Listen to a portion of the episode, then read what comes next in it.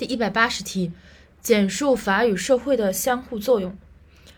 首先，法律是呃，首先社会是法律的基础，然后法律是社会关系的调整器。法律是呃，社会是法律产生和形成的基础，这主要体现在一，法是社会的产物；二，法是社会的基础，即社会呃，社会是法的基础，即社会是法赖以产生和形成的基础。法律呃，社会不是以法律为基础的，那是法学家的幻想。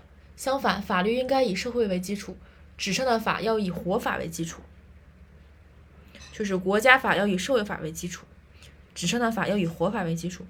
第二第二个层面，法律是社会关系的调整器。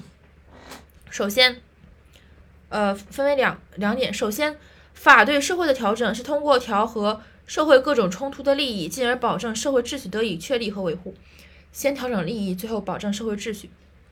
其次，法对社会的调整还表现为通过法律对社会机体的疾病进行疗治。这是法律是社会关系的调整器。当然，法律不是万能的。首先，在某些社会关系领域，法律的控制不是唯一的手段，或者说不是最佳的手段。其次，我们还应当看到，图善不足以为政，图法不不能以自行。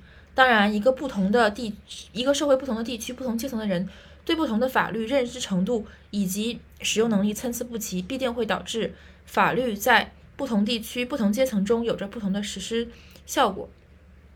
所以说，总结一下，法律与社会相对作用，第一大方面，法社会是法律产生和形成的基础；第二大方面，法律是社会关系的调整器，它主要分为一是调和利益、维护秩序。二是通过法律对社会机体的疾病进行疗治，来实现法对社会的调整。然后额外呢，就是法不是万能的。首先，法的控制不是唯一手段，或者说不是最佳手段，在某些领域啊。然后其次就是图法不图图善不足以为政，图法不能以自行。